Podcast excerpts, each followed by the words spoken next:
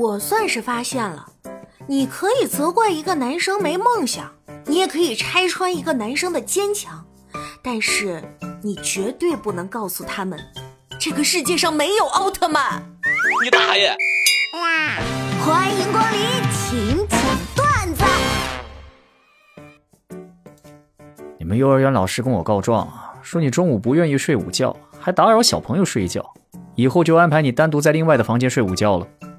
可是一个人好无聊啊！我说，那你控制一下，别说话呀。老师都控制不住我，我自己怎么能控制得住？哎。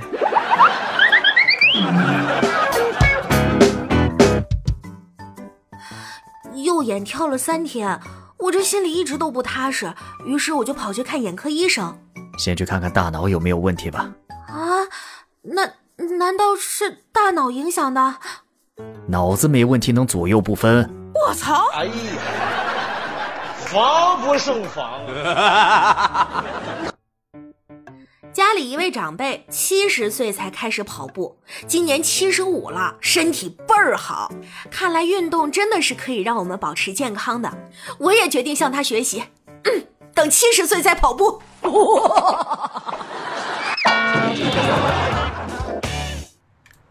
和交往四年的女友分手了，昏天黑地的上了公交车，旁边坐着一位美女，但是我也没心情留意。售票员过来卖票，我以为是空调车，就递过去两块。售票员看了我们两个一眼，可能误会了，就撕给我两张一块钱的票。我愣了一下，懒得解释，继续头靠着窗户回忆我四年的感情，不知不觉泪流满面。大哥，就一块钱，你至于吗？搞错了，再来。天河过生日，我在网上给他买了个礼物。我特意叮嘱那个卖家老板：“你帮我写张条子，生日快乐。”过了两天，天河给我打电话问我：“张条子是谁？”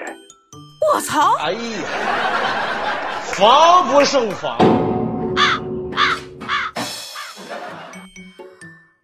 你看我这个帽子，我刚才才在网上看了一下，买贵了，好烦呀，一点都不划算。怎么会？很适合你的脸型啊，颜色也很合适，配你衣服也刚合适，我都想买一顶了。那我卖给你？不要，显老。我这心呐，拔凉拔凉的。你大爷永远是你大爷。我和前任交往了三年，有一天他突然提出分手，理由是爱上了别人。我直接就气哭了，我爱上别人都没有跟他分手，他怎么可以这样？忽悠，接着忽悠。去女友家，菜备了不少，就是没有合我口味的。女友妈妈让我提提意见，我经过熟思细想，还是照实说了。哎呀，菜炒的不咋地，没想到竟然出乎意外的得到了夸我是老实人，值得信赖。心里正美呢，就听他们说：“哼，我只能教闺女炒菜到这个程度了。如果感觉不好吃，以后就你来做饭吧。”你大爷！你可长点心吧！通知各位邻居好，我是本单元五零幺的业主。接到学校通知，我家少爷下礼拜要开学了。这一个假期，每天不是看电视就是打游戏，作业从来没有说主动去写，作业本都快长毛了。我这因为高血压住院两次，今天我也豁出去了，联合孩子他爸混合双打，所以今天晚上的动静会比较大，还请各位邻居见谅啊。你好，我是三零二业主，摔杯为号，你往外扔个杯子我就开始。我是四零一的业主。晚上几点开打？把我家的也送上去。你替我出口恶气，我给你钱。我是你家对门，你也知道，我家是闺女，又是亲生的，下不去手。你打的时候，我就把门打开。我罚我闺女站门口看你打，帮我震慑一下。